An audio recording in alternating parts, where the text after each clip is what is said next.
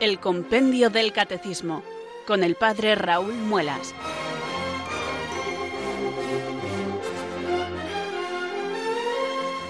Muy buenas tardes, queridos oyentes de Radio María. Son las cuatro, las tres en Canarias. Aquí comienza una nueva edición del Compendio del Catecismo. Reciban desde Talavera de la Reina un saludo muy cordial del Padre Raúl Muelas, que un día más les habla desde estos micrófonos de Radio María, la radio de la Virgen, la fuerza de la esperanza. Sed todos bienvenidos.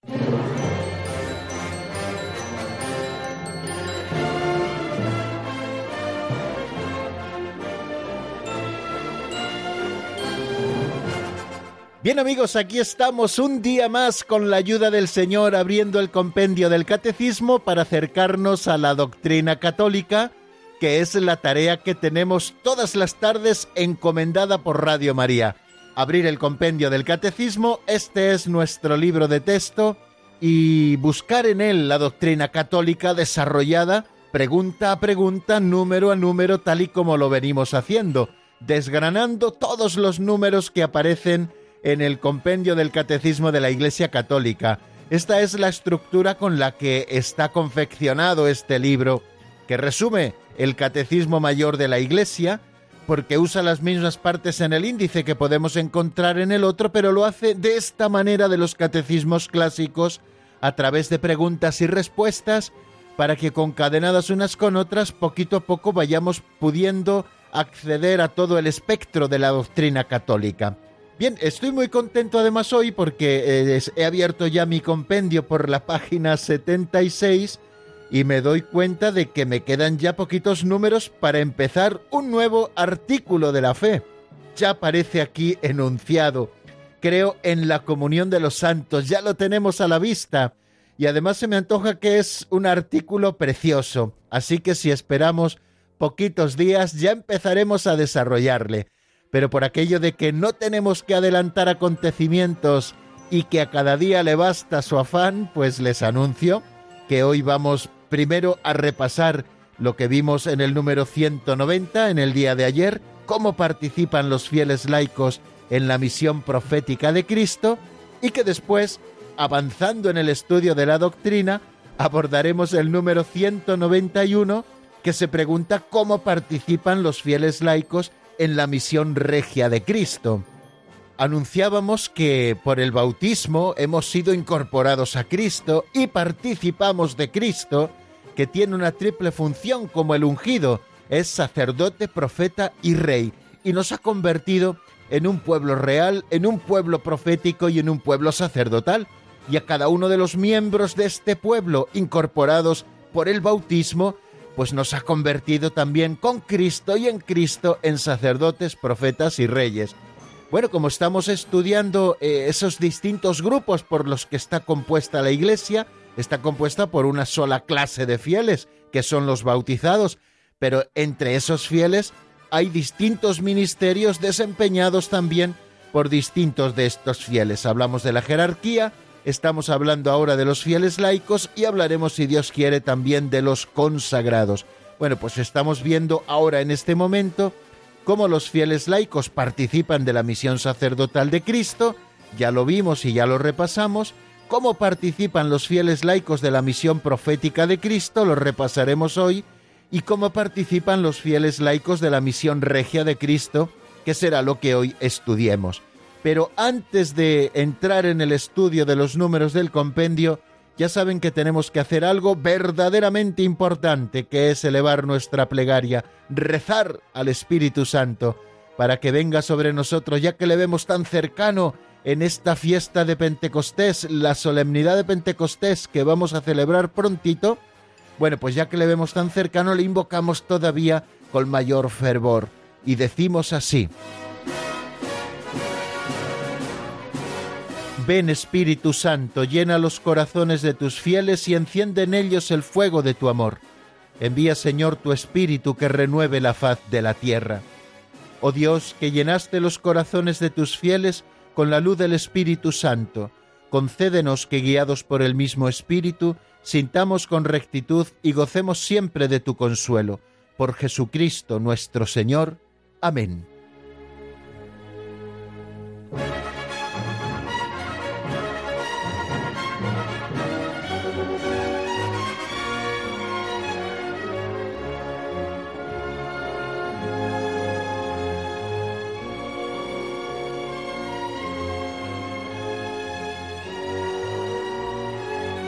Y vamos paso a paso, queridos amigos, acercándonos al estudio de los números del compendio, pero lo hacemos, como les digo, paso a paso. Esto en latín se dice pedetentin, significa paso a paso, poquito a poco, ¿no? Poquito a poco. Nos vamos acercando, no es bueno quemar etapas, queridos amigos. Por eso poquito a poco nos vamos acercando al estudio del catecismo y lo hacemos ahora abriendo las pinceladas de sabiduría para poder ver una de las que don Justo nos ofrece. Cada día eh, estudiamos una de ellas, bueno, estudiamos no, leemos una de ellas y comentamos familiarmente una de ellas, de esas ideas que buenamente sacamos sin tampoco hacer grandes estructuras, una simple reflexión que pueda servirnos para nuestra vida concreta. Bueno, pues vamos a escuchar la pincelada de hoy que se titula Silencio de Dios.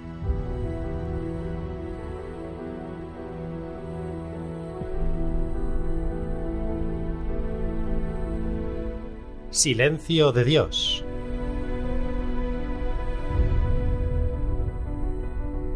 En una ermita se veneraba un Cristo de mucha devoción. El ermitaño se ofreció a reemplazar a Jesús. Señor, quiero sufrir por ti. El Señor accedió con una condición. Pasara lo que pasara, no hablaría nunca. Pronto llegó a rezar un rico, que se olvidó la bolsa. Luego, un pobre que se la llevó. El ermitaño se cayó. Entonces llegó un muchacho, y detrás el rico, que arremetió contra el muchacho. El ermitaño no pudo aguantar más y increpó al rico. No vales para suplantarme, dijo el señor por la noche al ermitaño. Tú no sabías que la bolsa era para comprar la virginidad de una mujer, y que el pobre la necesitaba para sobrevivir. En cuanto el muchacho, las heridas le hubieran impedido viajar. Ahora acaba de zozobrar su navío y se ha ahogado. Tú no sabías nada. Yo sé y por eso callo.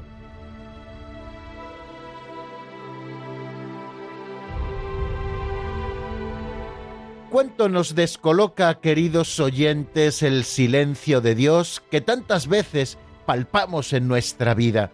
Ocurren cosas y Dios, sin embargo, parece callar, o por lo menos nosotros no encontramos una explicación lógica según nuestras propias medidas a esas cosas que ocurren ordinariamente relacionadas con la cruz.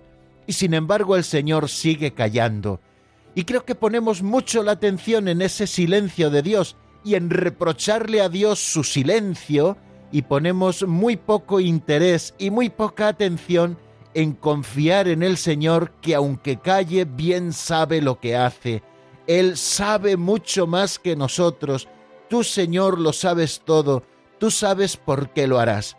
Y una primera reflexión que quiero hacer al hilo de esta pincelada que acabamos de escuchar es esta. ¿Por qué nos fijamos más en el silencio de Dios que en afinar nuestra confianza en Él cuando sabemos que Él está callando, pero cuando sabemos también que Él sabe más y Él sabe por qué lo hace y es el mejor de los padres que cuida de nosotros con amor providente? Recordemos esas palabras del Evangelio según San Mateo. ¿No veis las aves del cielo? ¿No veis los lirios del campo? Pues si el Señor cuida de ellos de una manera tan perfecta, ¿cuánto más cuidará de vosotros, hombres de poca fe? Bueno, pues más que fijarnos en el silencio de Dios y en que no encontramos respuestas a esos porqués que siempre le estamos cuestionando a Dios, creo que tenemos que poner todas nuestras energías, queridos amigos, en afinar nuestra confianza. Cuando Dios calla y cuando Dios actúa de determinada manera, por algo será. Y aunque no entendamos, sigamos poniendo desde la fe nuestra confianza en el Señor y que esto ayude a crecer nuestra caridad. El silencio de Dios ha de ser también una ocasión en nuestras vidas para crecer en la fe, en la esperanza y en la caridad. Segunda idea que quería compartir a propósito de esta pincelada que acabamos de escuchar, el silencio de Dios, es mm, el buen deseo de ese ermitaño que acompañaba a aquel Cristo de tanta devoción. El ermitaño todos los días le visitaba, puesto que vivía en una casita junto a la ermita para cuidar de todas las necesidades del culto al Cristo, y todos los días le visitaba con fervor. Tanto se había identificado con aquel Cristo sufriente que deseaba reemplazar a Cristo en la cruz. Creo que es también una idea preciosa, sobre todo que tenemos que plantearnos a la hora de vivir nuestra devoción al Sagrado Corazón de Jesús, es la reparación. Y esa reparación nos lleva a sobreabundar en el amor. Cuando nosotros somos conscientes de todo lo que nos ama Dios y de lo poco que le hemos amado, queremos sobreabundar en el amor. A eso llamamos reparación. Y a este ermitaño no se le ocurría una mejor manera de reparar que intentar suplantar al Cristo al menos durante un ratito para que pudiera descansar de estar en la cruz. Él quería estar en la cruz por el Cristo. Y el Cristo se lo concedió y al Señor suele ser agradable nuestra reparación. Por eso cuando nos ofrecemos a reparar, el Señor suele tomarnos siempre la palabra. Y a ello se nos llama también, queridos amigos, a reparar el amor no amado. He aquí este corazón que tanto ha amado a los hombres y que sólo recibe de ellos agravios y menosprecios.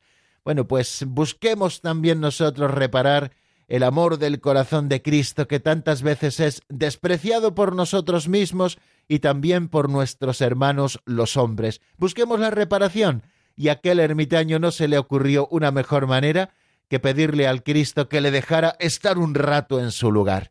Bueno, pues esta es una segunda idea y no hay dos sin tres. Así que voy a proponerles una tercera idea y la tercera idea también la encontramos en esa pincelada, ¿no? El valor del silencio, el valor de saber callar, el valor de saber esperar, el valor de saber tener prudencia, ¿no? Eso fue la gran catequesis que el Cristo quiso dar a aquel ermitaño. Aquel ermitaño cuando ocupó el lugar de Cristo solo tenía una condición para poder hacerlo. Tienes que saber callar como calla Dios tantas veces. Llegó primero un rico y se olvidó una bolsa de dinero en el banco en el que estuvo rezando. Después llegó un pobre, que viendo esa bolsa de dinero, la tomó para él porque le venía muy bien. Después llegó un joven, y detrás del joven el rico, y pensando que el joven había sido el que le había robado el dinero, le dio una paliza. Eh, evitó la paliza el Cristo hablando, no el Cristo, sino el ermitaño que estaba haciendo las veces de Cristo, y precisamente por hablar, desbarató todo el plan que Dios tenía trazado para ser providente y amoroso con cada uno de ellos. El rico con aquella bolsa de dinero iba a comprar un pecado terrible, y al perder la bolsa de dinero ya no lo podía haber hecho. El pobre que no tenía nada para comer, con aquella bolsa de dinero que se encontró, podía saciar su necesidad y así llenar su estómago. Y aquel joven, por la aparente injusticia de la paliza que el rico le estaba dando, las heridas le iban a impedir emprender un viaje en barco y en ese momento estaba naufragando ese barco. Quiere decir que por hablar el ermitaño desbarató todo el plan providente que Dios tenía y que se lleva adelante tantas veces en el silencio. El rico compró su pecado y de qué manera tan terrible. El pobre no pudo comer y aquel muchacho libre de heridas subió al barco que le llevó a la muerte. Bueno, pues no deja de ser una catequesis, una historieta muy sencilla, pero que creo que es muy significativa para todos nosotros. Dios calla y su silencio es elocuente. Solo nos falta confiar y entender el silencio de Dios, porque en el silencio se realiza su plan de salvación. Y también aprendamos, queridos hermanos, a guardar silencio. A veces tenemos mucha incontinencia verbal y esta incontinencia verbal no arrastra nada más que problemas.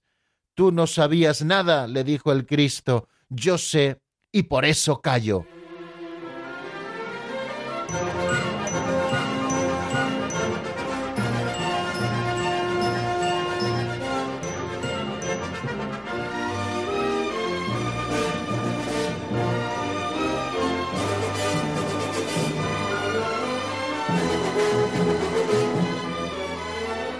Continuamos, queridos amigos, en la sintonía de Radio María. Les habla el padre Raúl Muelas desde Talavera de la Reina, como todos los días de lunes a viernes, en esta franja horaria. Y esto es el compendio del Catecismo, un tiempo que dedicamos a comentar este librito de apenas 250 páginas que nos regaló la Iglesia en el año 2005 el Papa Benedicto XVI y que contiene la doctrina católica de una manera resumida.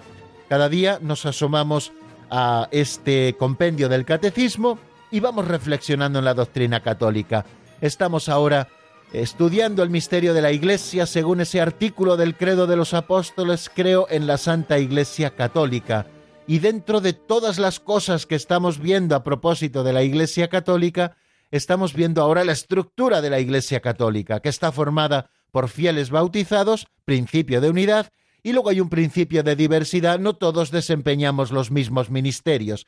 Algunos de estos fieles, por el sacramento del orden y por la llamada del Señor, reciben ese sacramento del orden y son constituidos en ministros sagrados, jerarquía de la Iglesia, obispos, presbíteros y diáconos. Después existen los fieles laicos, aquellos que han de santificar el mundo con su vida y las realidades temporales, llevando el Evangelio a todas las realidades del mundo. Y luego de entre unos y otros están los consagrados, que son los que se consagran especialmente a Dios por la profesión de los consejos evangélicos, de castidad en el celibato, de pobreza y de obediencia. Bueno, estamos ahora viendo a los laicos y cómo participan los laicos en ese triple munus o esa triple función o ese triple ministerio de Cristo de ser sacerdote, profeta y rey. Nos asomábamos a cómo participan los laicos en la misión sacerdotal de Cristo, esa misión de santificar el mundo al que son enviados. Lo hemos visto ya en varias ocasiones, no me detengo en ello, y ayer con el número 190 nos parábamos a pensar en cómo participan los fieles laicos en la misión profética de Cristo. Y es muy escueto y muy claro el compendio del catecismo cuando en el número 190 nos dice que los laicos participan en la misión profética de Cristo cuando acogen cada vez mejor en la fe la palabra de Cristo y la anuncian al mundo con el testimonio de la vida y de la palabra mediante la evangelización y la catequesis. Este apostolado adquiere una eficacia particular porque se realiza en las condiciones generales de nuestro mundo.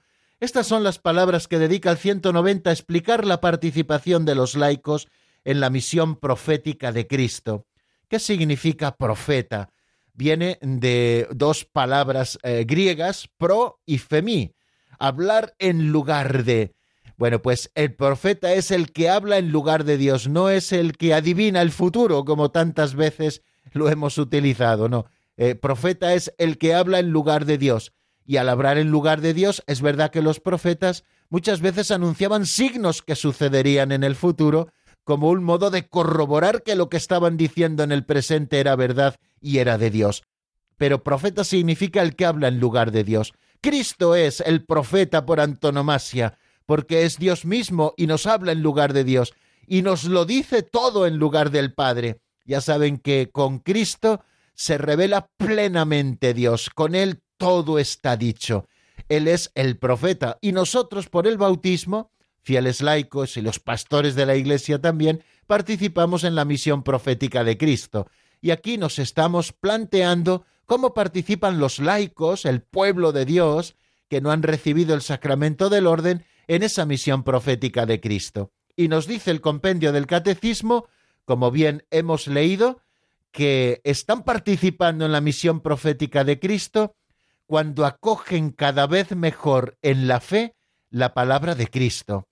Nos está hablando de que una manera de participar en la misión profética es acoger la palabra de Cristo en su corazón por la fe. ¿Cómo acogemos la palabra de Cristo? Pues en primer lugar, cuando escuchamos el Evangelio, donde se contiene la palabra de Cristo, y hablando del Evangelio, también quiero referirme a toda la proclamación de la palabra de Dios, que es ley para nosotros, especialmente en las celebraciones litúrgicas. Cada domingo los fieles laicos, igual que los sacerdotes, hemos de participar en la Santa Misa. Es el día del Señor y es día de precepto, es un día de no hacer luto ni de llorar, sino de santificarlo asistiendo a la Santa Misa y también practicando la caridad. Bueno, pues lugar apropiado, lugar propicio para eh, la escucha de la palabra de Cristo es la Santa Misa. No solo la Santa Misa dominical, sino la Santa Misa cada día que se celebra en la Iglesia y si pueden participen en ella. Pero también la palabra de Dios leída especialmente en el seno de la oración y además en el ámbito de la tradición católica, especialmente cuando nosotros hacemos lectura del Evangelio. Bueno, pues estamos participando en la misión profética de Cristo cuando escuchamos la palabra de Dios, la palabra de Cristo, y cuando la acogemos por la fe en nuestro corazón. El que oye la palabra de Cristo no es como un oír llover, sino que es una palabra dirigida a cada uno de nosotros a la que tenemos que dar una respuesta, y a eso lo llamamos la respuesta de la fe, la obediencia de la fe. Bueno, pues cuando acogemos la palabra de Cristo y la comprendemos mejor por la fe, estamos siendo partícipes de la misión profética de Cristo. Y luego a esa acogida de la palabra de Dios le corresponde también una respuesta. Anunciar al mundo esa palabra de Cristo que ha transformado nuestra vida. Anunciárselo con el testimonio de la vida en primer lugar. Eh, no solamente hablamos de boquilla, es muy fácil decir las cosas. Es importante la predicación con el ejemplo. Que el mundo vea que nuestra vida ha cambiado. Que el mundo vea que vivimos de un modo nuevo, el modo nuevo del resucitado. Que no nos conformamos a este mundo, porque aunque estamos en este mundo, no somos de este mundo. Por eso, anunciar a Cristo con la vida es a veces ser considerado raro, ser considerado raro por el mundo que vive paganamente y a veces también incluso ser perseguido porque la vida en Cristo es ya una denuncia indirecta de otros tipos de vida que se alejan del plan de Dios. Lo primero que se nos dice, por lo tanto, es anunciar al mundo el Evangelio de Cristo que ha sido acogido por la fe con el testimonio de la vida, pero también con la palabra. Es importante también utilizar la palabra. Los laicos cumplen también su misión profética evangelizando con el anuncio de Cristo, comunicado con el testimonio de la vida y de la palabra. En los laicos esta evangelización adquiere, como nos dice ese número 190 y como nos recuerda Lumen Gentium 35, adquiere una nota específica y una eficacia particular por el hecho de que se realiza en las condiciones generales de este mundo. Predicar con el ejemplo de la vida y predicar también con la palabra. El apostolado no consiste solo en el testimonio de la vida, que es importantísimo y necesario.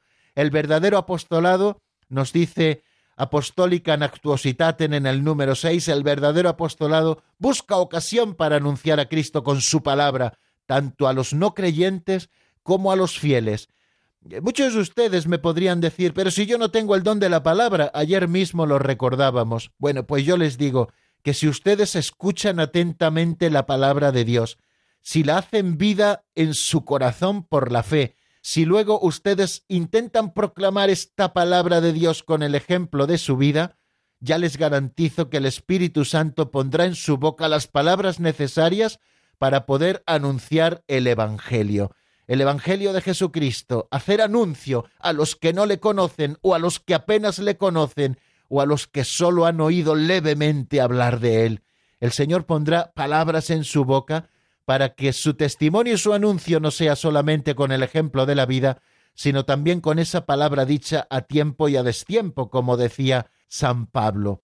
Cuando vayáis a los tribunales no preparéis vuestra defensa, en su momento ya se os sugerirá lo que tenéis que decir, y el Señor asiste siempre a aquellos que se fían de Él, porque han acogido la palabra de Cristo en su corazón, porque la viven en su existencia concreta y porque no les faltan palabras. Bueno, pues así, queridos amigos, están los fieles laicos participando en la misión profética de Cristo. Y también se nos dice que los fieles laicos que sean capaces de ello y que se formen para ello, porque es importante la formación, para ser catequista no basta la buena voluntad, hay que formarse. Bueno, pues los fieles laicos que sean capaces de ello y se formen, también pueden prestar su colaboración en la formación catequética. ¿Cuántos de ustedes, queridos oyentes que me están escuchando en este momento, son catequistas en sus parroquias? Catequistas de niños, catequistas de adolescentes o incluso catequistas de adultos. Procuren, aunque estén bien formados, que eso lo doy por supuesto, esa formación permanente y necesaria. Eh, ¿Dónde lo pueden hacer? Pues si no tienen otras posibilidades de formación permanente sistemática en algún instituto teológico de fiar, eh, o en alguna escuela de catequesis, pues tomen en sus manos el catecismo de la Iglesia Católica y cada día estudien un poquito, preparen los temas que tienen que explicar por el catecismo de la Iglesia Católica y también por el compendio del catecismo. Y también escuchen, si ustedes pueden hacerlo, eh, o bien en directo o bien los podcasts, tanto del programa del Padre Luis Fernando de Prada por la mañana, que explica el catecismo de la Iglesia Católica, o este programa humilde en el que comentamos y explicamos el compendio del catecismo. Formarse para ser buenos catequistas. Y también hay fieles laicos, capacitados y preparados para la enseñanza de las ciencias sagradas, o para dar testimonio de Cristo en los medios de comunicación social, eh, Radio María es un buen ejemplo de ello. Tenemos una presencia muy activa entre los medios de comunicación social españoles y que además una presencia confesional, eclesial, fiel al magisterio de la Iglesia, que ayuda a rezar y que creo que también en su servicio público impagable, el que nuestra radio hace a tantas y tantas personas que no tienen otra manera de acercarse al Evangelio que a través de su receptor de radio o a través de la escucha en internet www.radiomaria.es o a través de la TDT en la televisión donde también saben ustedes que se puede escuchar la radio, pero también otros periodistas bien formados tanto en teología como en periodismo procuran dar su testimonio de Cristo también en otros medios de comunicación.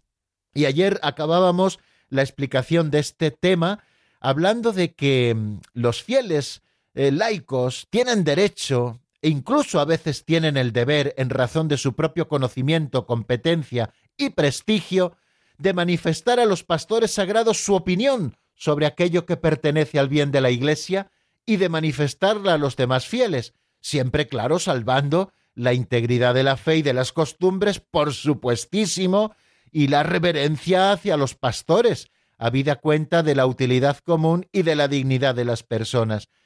Ustedes, queridos amigos, eh, no son cristianos, me refiero a los laicos, no son cristianos de segundas, por eso tienen el derecho y la obligación de mm, dirigirse a sus legítimos pastores para expresar aquello que pueda ser en beneficio de toda la Iglesia y que ustedes vean.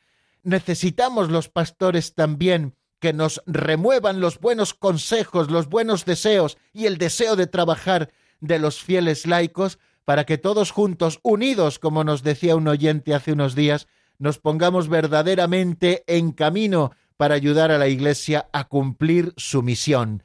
O sea que si ustedes tienen algo que decir a los pastores, les guste o no les guste, siempre con respeto, guardando la integridad de la fe y las costumbres, ustedes tienen que manifestarlo. Será una gran ayuda como se lo tome el pastor, eso ya será cosa suya y Dios le pedirá cuentas, pero ustedes no habrán sido tampoco perros mudos, habrán dicho aquello que verdaderamente convenía, según ustedes lo ven para el bien de la Iglesia. Bueno, pues nos detenemos un momentito en la palabra y les ofrezco un tema de tocados titulado Volver a Nacer, que está sacado del álbum Gracias a Dios. Escuchamos un ratito y enseguida estamos nuevamente juntos aquí en el compendio del catecismo.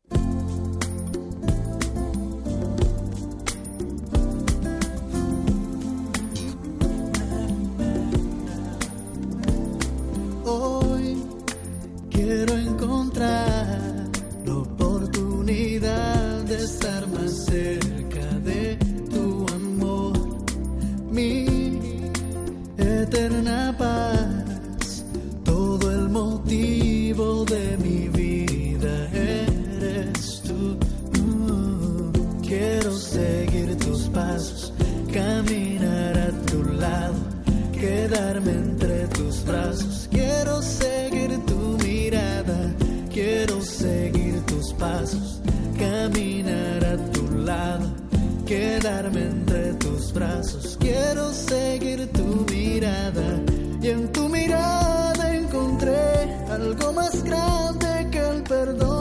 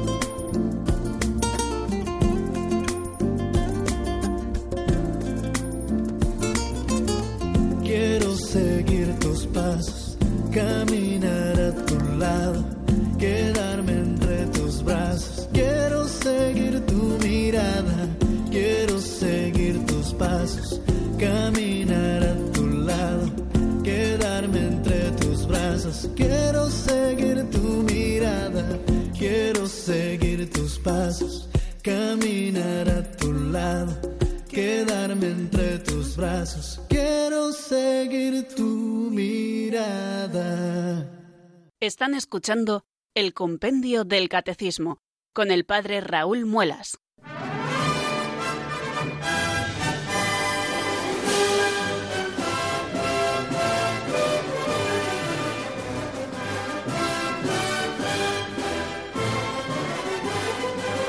Continuamos, queridos oyentes, en la sintonía de Radio María. Esto es el compendio del Catecismo y vamos a dar un pasito adelante en el estudio de los números del mismo.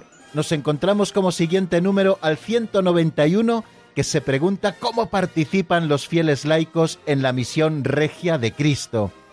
Como bien saben, es lo que estamos tratando en nuestros últimos programas. Cómo participan los laicos en la misión de santificar, en ese oficio sacerdotal de Cristo, cómo participan los laicos en la misión profética, lo hemos estado repasando hace un momento, y vamos a estudiar ahora cómo participan los fieles laicos en la misión regia de Cristo. Vamos a ver qué es lo que nos dice este número 191 en la voz de Marta Jara.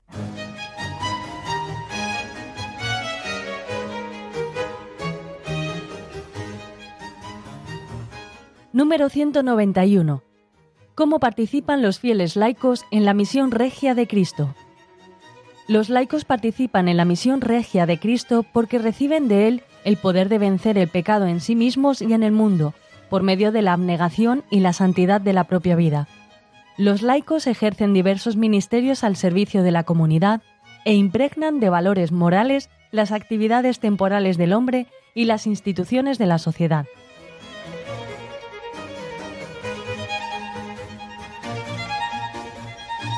Una vez más, el compendio del catecismo, queridos oyentes, nos dice muchas cosas en poquitas palabras. Qué ejercicio tan fantástico de resumir el que lleva adelante este nuestro libro de texto. Dice el número 191, como acabamos de escuchar, los laicos participan en la misión regia de Cristo porque reciben de él el poder de vencer el pecado en sí mismos y en el mundo, por medio de la abnegación y la santidad de la propia vida. Los laicos ejercen diversos ministerios al servicio de la comunidad, nos dice también, e impregnan de valores morales las actividades temporales del hombre y las instituciones de la sociedad. Nos dice como tres ideas muy claras de cómo participar en esa misión regia de Cristo. Por la obediencia hasta la muerte y muerte de cruz, queridos oyentes, Cristo ha comunicado a sus discípulos el don de la libertad regia para que vencieran en sí mismos con la propia renuncia y una vida santa al reino del pecado. Son palabras que recoge la Lumen Gentium en el número 36 y que amplía también San Ambrosio, y así nos lo dice el Catecismo Mayor de la Iglesia con este texto precioso. El que somete su propio cuerpo y domina su alma sin dejarse llevar por las pasiones es dueño de sí mismo. Se puede llamar rey porque es capaz de gobernar su propia persona, es libre e independiente y no se deja cautivar por una esclavitud culpable. Creo que estas palabras de San Ambrosio nos dan una luz muy clarificadora para que entendamos en primer lugar qué significa ser reyes con Cristo, qué significa participar de esa misión regia de Cristo. En primer lugar, eh, podríamos decir que el pecado lo que viene es a perturbar esa armonía con la que Dios lo había creado todo. Y quizá la primera experiencia que nosotros tenemos por el pecado es ver perturbada nuestra propia armonía interior, ver cómo a veces nos dominan las pasiones y no somos libres como el Señor nos ha liberado. Cristo con su gracia nos permite volver a ser dueños de nosotros mismos. Y creo que esta es la primera manera de participar en la misión regia de Cristo, siendo dueños de nosotros mismos. De Cristo hemos recibido el poder de vencer el pecado en nosotros mismos y de vencer también el pecado en el mundo, por medio de la abnegación y de la santidad de la propia vida. Cuando un cristiano, a través de la abnegación de la propia vida, busca la santidad en su propia vocación concreta, está recuperando ese ser libre, según el Evangelio, ¿no? Según la liberación que Cristo nos ha traído por la vida de la gracia, y nos permite, por lo tanto, esta gracia de Cristo volver a ser dueños de nosotros mismos, tal y como lo dice San Ambrosio en ese texto que hemos citado, el que somete su propio cuerpo y domina su alma sin dejarse llevar por las pasiones, es dueño de sí mismo, se puede llamar rey porque es capaz de gobernar su propia persona. Bueno, cuando nosotros somos capaces de dominar la propia persona, venciendo las tentaciones, tal y como Cristo nos enseña en el Evangelio a vencerlas, vencerlas con Él y vencerlas como Él, estamos siendo reyes de nuestra propia vida, estamos experimentando la libertad de ser libres para poder servir al Señor. Bueno, pues es quizá una primera manera, queridos amigos, que nos presenta el compendio del Catecismo de participar los laicos en la misión regia de Cristo. Evidentemente también los demás fieles, me refiero a los ministros sagrados. ¿no? Dice Lumen Gentium 36, que nos está sirviendo de fuente precisamente para este tema, que los laicos, además, juntando también sus fuerzas, han de sanear las estructuras y las condiciones del mundo, de tal forma que si algunas de sus costumbres incitan al pecado, todas ellas sean conformes con las normas de la justicia y favorezcan, en vez de impedir, la práctica de las virtudes. Obrando así, impregnarán de valores morales toda la cultura y las realizaciones humanas.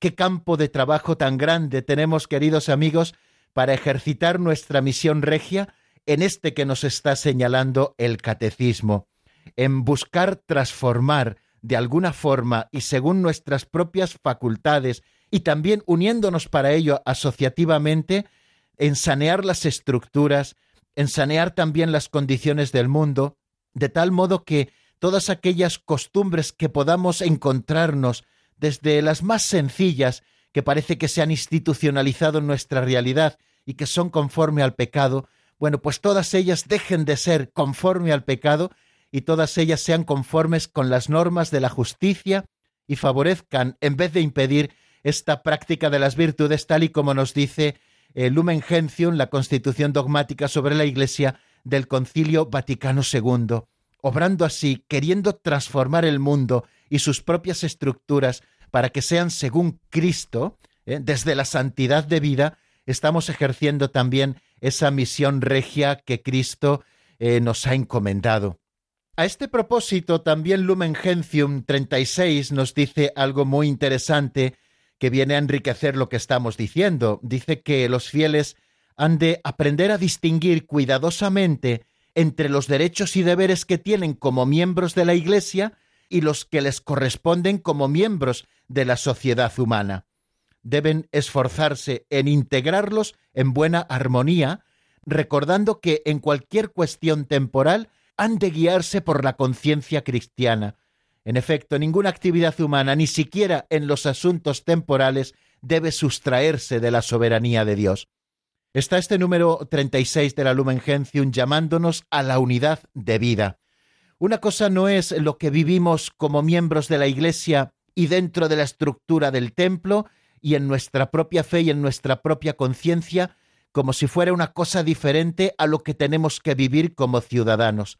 Precisamente esa conciencia cristiana, esos derechos y deberes que tenemos como bautizados, han de impregnar también los asuntos temporales para que haya una unidad de vida y para que verdaderamente podamos decir que estamos ejerciendo esa función regia de gobernar nuestra propia vida y de transformar los asuntos y las realidades temporales según Cristo.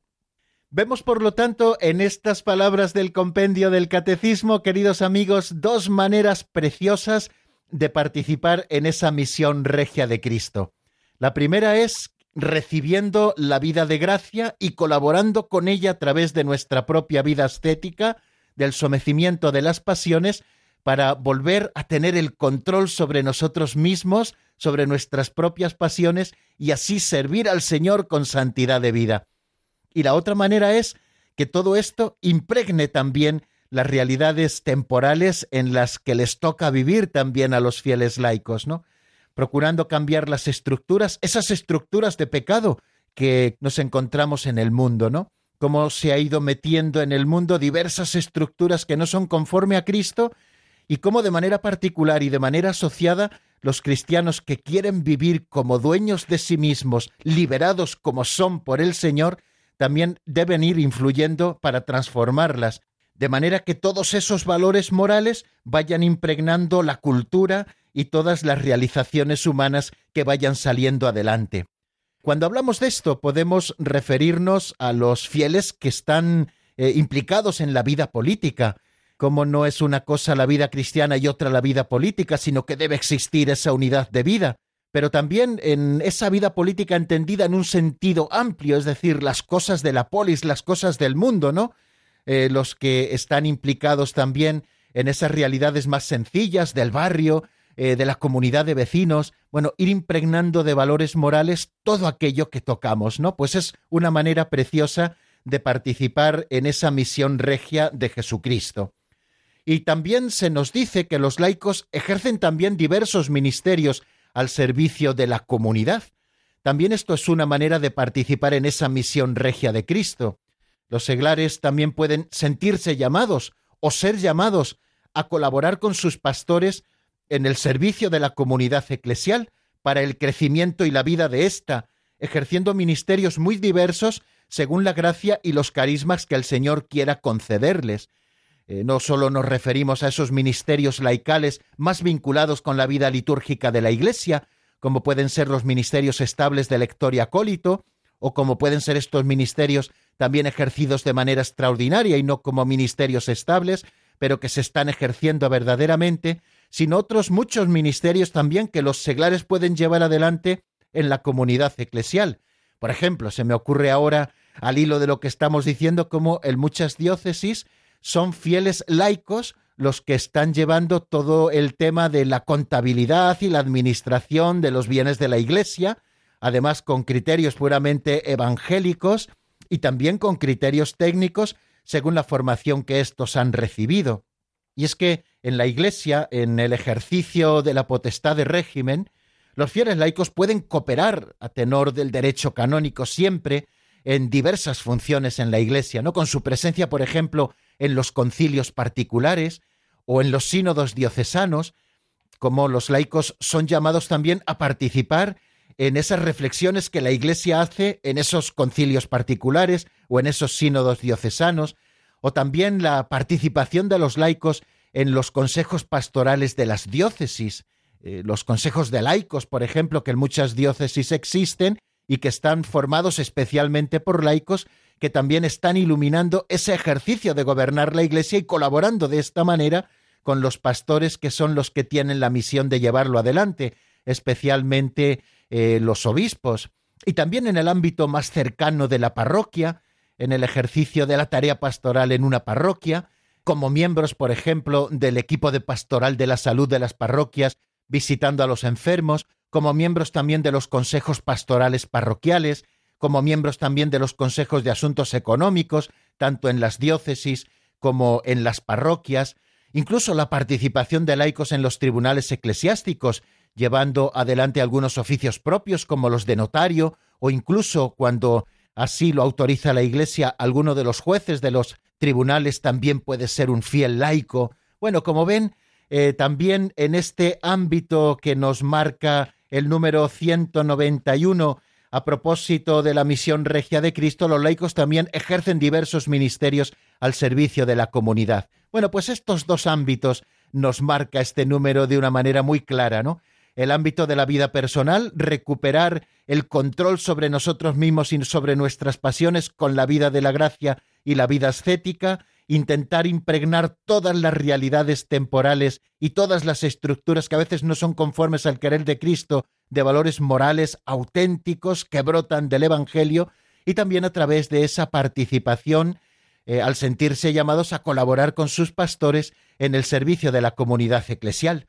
Bueno amigos, y, creo que nuestro tiempo toca su fin, eh, por lo menos en este espacio antes de recibir las llamadas. Les recuerdo un número de teléfono que es el que ustedes pueden marcar para contactar con nosotros. El 91005 94 19. 91005 94 19. Mientras ustedes van marcando, aquellos que deseen hablar con nosotros, yo les ofrezco que escuchemos un tema del padre Eduardo Díez, titulado El Camino de Maús, que está sacado del álbum Algo ronda en mi cabeza. Enseguida estamos nuevamente juntos por si tienen alguna consulta o algún testimonio que compartir con nosotros. Triste en depresión, mi compañero era lo mismo, estaba harto de dolor, solo la muerte era destino, estaba harto de dolor, solo la muerte era destino la esperanza es el amor. Les digo, no es mi camino. La esperanza es el amor. Les digo, no es mi camino. Y siento arder el corazón. Hay una luz en el camino. Y siento arder el corazón. Hay una luz en el camino por el camino de Maús. Ando yo como peregrino por el camino de Maús. Ando yo como peregrino y se aproxima mi Jesús. Se pone a caminar conmigo y se aproxima mi Jesús. Se pone a caminar conmigo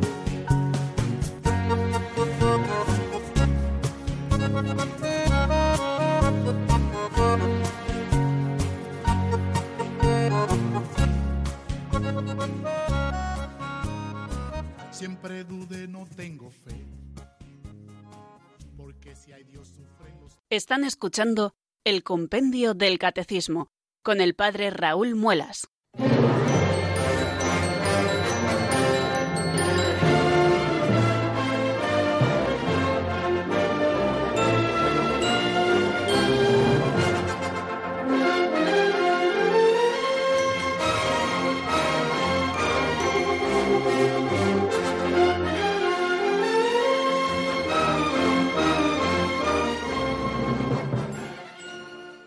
Bueno amigos, eh, diez minutos nos separan de las cinco de la tarde y aquí estamos un día más gozosos compartiendo el compendio del catecismo con todos ustedes y abriendo este momento propio de los oyentes que tienen a su disposición un teléfono, el de directo, por si quieren contactar con nosotros, el 91005 9419.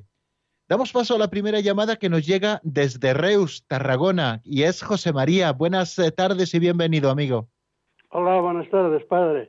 Mira, yo quería eh, exponer un punto de vista que tengo sobre esto de la cooperación de los laicos en la salvación del mundo.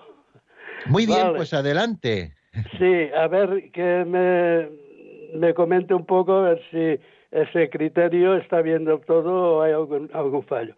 Mira, yo eh, cuando Jesús nos dice, cuando hayáis hecho lo que debíais, o sea, que se supone que es querer cumplir la voluntad de Dios con Él, viviendo en gracia de Dios, tenéis que decir, somos siervos inútiles. Hemos hecho lo que debíamos y yo pienso que es para cooperar para que el Espíritu Santo pueda utilizar nuestras obras para hacer la obra, porque claro, eh, eh, la encarnación del Hijo de Dios el sí de la Virgen fue obra del Espíritu Santo. Cuando nos, bautizan, nos bautizan mm, recibimos la vida de, de, Cristo, la vida de la gracia por obra del Espíritu Santo, o sea, por acción del Espíritu Santo. O sea, que no nos creamos que nosotros con nuestras acciones somos los que tenemos que convertir a la gente de, imágenes pecadoras de Satanás en imágenes en vida de gracia de Jesús. Vale, o sea, esto, ese, ese matiz que Jesús dice, cuando hayáis hecho lo que debíais, me imagino con él, tenéis que decir somos siervos inútiles. Incluso él dijo, conviene que yo me vaya para que pueda enviarme, enviaros mi espíritu y Él es el, el que tiene la misión. Nosotros somos cooperadores y conmerecedores, diría yo, con Cristo para la gloria que pueda haber eternamente a la Iglesia triunfante. Bueno, nada más. Muchísimas gracias, José María, desde Reus, y también les felicitamos porque, si Dios quiere, el próximo sábado eh, Tarragona estrena nuevo obispo, Monseñor Joan Planellas y Barnosel, que será ordenado en la catedral a las 11 de, la mañana, mañana, y que sepan que Radio María eh, estará retransmitiendo esta celebración en directo desde la Catedral de Tarragona, la llegada del nuevo obispo, don Joan Planellas y Barnosel, y también su ordenación episcopal. Yo creo que es una ocasión fantástica, queridos oyentes, para poder unirnos a esa iglesia de Tarragona y también conocer la liturgia lo hacemos siempre en Radio María, pero conocer la liturgia de la ordenación episcopal y toma de posesión de un nuevo arzobispo. Bueno, pues me parece fantástico lo que decía José María de Reus. ¿Cuál es la actitud que tenemos que hacer cuando cooperemos con Cristo en su obra de salvación? Pues siervos inútiles somos. No hemos hecho nada más que lo que teníamos que hacer. No son nuestras fuerzas, evidentemente es la fuerza de Dios la que puede obrar en nosotros según los dones que Él nos ha dado, y es el Espíritu Santo el que da el incremento a las pobres obras que nosotros podamos llevar adelante. Nunca somos los protagonistas de la redención, por mucho que trabajemos y nos eh, involucremos verdaderamente en esto que nos está diciendo el catecismo, el compendio del catecismo, cómo participar en la misión regia de Cristo, o en la misión sacerdotal o en la misión profética, el catecismo nos muestra los modos, pero José María nos señalaba la actitud, la actitud del que se siente un siervo inútil que no hace nada más que lo que tenía que hacer. El protagonista y único redentor es Jesucristo y el Espíritu Santo. Y creo que con esto ya vamos a dar por terminado todo lo de esta semana. Me van a permitir también que mande varios saludos eh, como respuesta a, otros saludos que nos han hecho. Ayer nos enviaba un saludo muy cordial José desde Costa Rica, que dice que le da mucha paz escucharnos y que está aprendiendo mucho con el compendio del catecismo. Bueno, pues eh, a mí me da mucha alegría y ojalá siga ahí fiel a la escucha de Radio María España a través de Internet y que sigamos aportándole esa paz y que también eh, siga aprendiendo muchísimas cosas de la fe que profesamos. También ayer me llamó Sor Isabel, religiosa estigmatina desde Astorga, que hacía muchísimos años que no hablaba con ella y está ahora convaleciente por un problema de cadera y dice que le está ayudando muchísimo nuestro programa y que se emocionaba tanto escuchándonos que, bueno, pues yo le dije, Sor Isabel, yo también me alegro mucho de que esté al otro lado del receptor de radio y mañana le enviaremos un, eh, un saludo. Así que hoy lo estamos cumpliendo como la comenté. Hemos recibido también una postal preciosa de San Sebastián, de María del Coro, que sigue encantada con nuestro programa y que nosotros seguimos encantados con que ella siga ahí cada día escuchando Radio María y también nuestro programa. Y alguien que también nos suele saludar siempre con mucho cariño por internet, Josefina Martínez Catalán, bueno, pues que también nos suele hacer llegar sus saludos, su cariño, su cercanía, pues nosotros hoy también se lo hacemos llegar a ella. A estos cuatro que he nombrado y a tantos y tantos que, que también quiero enviar este abrazo fuerte eh, desde Talavera de la Reina y que gracias a Radio María llega a toda España y a todo el mundo este abrazo fuerte de agradecimiento por ser fieles a la radio de la Virgen y por tomar con tanta ilusión este programa nuestro, el Compendio del Catecismo.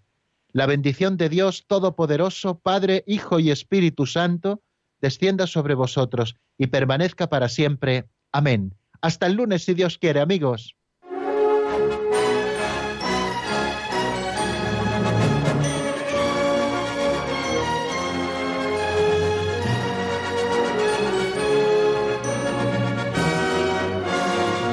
El Compendio del Catecismo con el Padre Raúl Muelas.